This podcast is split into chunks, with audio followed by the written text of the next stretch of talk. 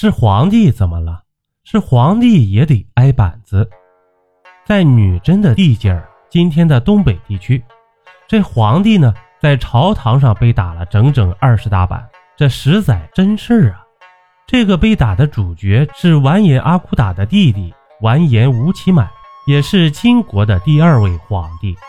这完颜吴乞买个人战斗力极为强悍，据记载啊，他在年轻的时候很喜欢和熊干架，可不是因为他虎，而是因为他真的有实力，熊都不是他的对手。这完颜吴乞买和哥哥完颜阿骨打最初在辽国的统治之下。但辽国人呢，管理实在是没啥艺术性啊，要多野蛮有多野蛮。于是这哥俩硬是靠武力不断壮大部落，终于推翻了辽国的统治，建立了金国。后来又灭了北宋，这完颜阿骨打成为金太祖。但打江山容易啊，坐江山可难可难了。完颜这哥俩原来是打鱼狩猎为生。这金国在建国之初穷的那是叮当响，可远比不上偏安一隅的南宋啊！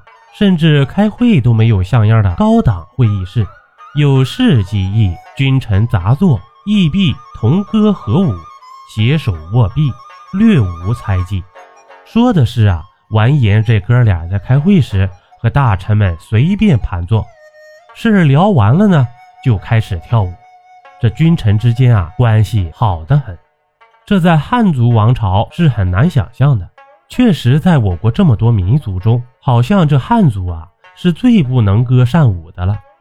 鉴于如此苦大仇深的经济形势啊，这完颜阿骨打立下了规矩：国库中的财物呢，只有打仗时才能动用，而且享用啊，必须经过伯吉列的商议才行。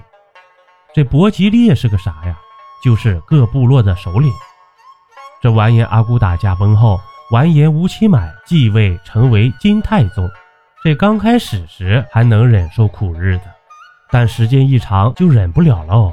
终于在一个月黑风高的晚上，这完颜吴乞买，偷偷打开了国库，拿了二十匹绢出去潇洒。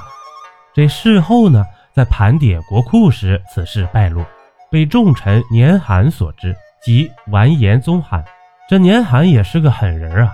当年就是他南渡黄河，制造靖康之变，俘虏了北宋徽钦二帝。这年寒在朝堂之上和金太宗完颜吴乞买对峙，这还搬出了太祖，说按照太祖的规矩，无论是谁违反规定，动用国库财物，都必须挨二十大板。这完颜吴乞买看向群臣，不但没有人替他求情，群臣们呢还商讨认为。这金太宗啊，这二十大板应该挨呀。这于是啊，就出现了载入史册的一幕：群臣们把金太宗从龙椅上拽下来，脱下龙袍，噼里啪啦一顿大板子招呼，一点都没手软呢。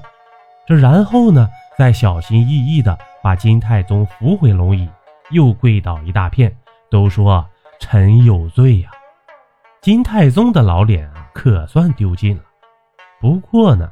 这后来的金太宗啊，没有报复这些群臣，模仿汉王朝，规范了朝堂上的纪律。好了，本集播完。如果您对这张专辑感兴趣，还麻烦您订阅本张专辑吧。我们下集见。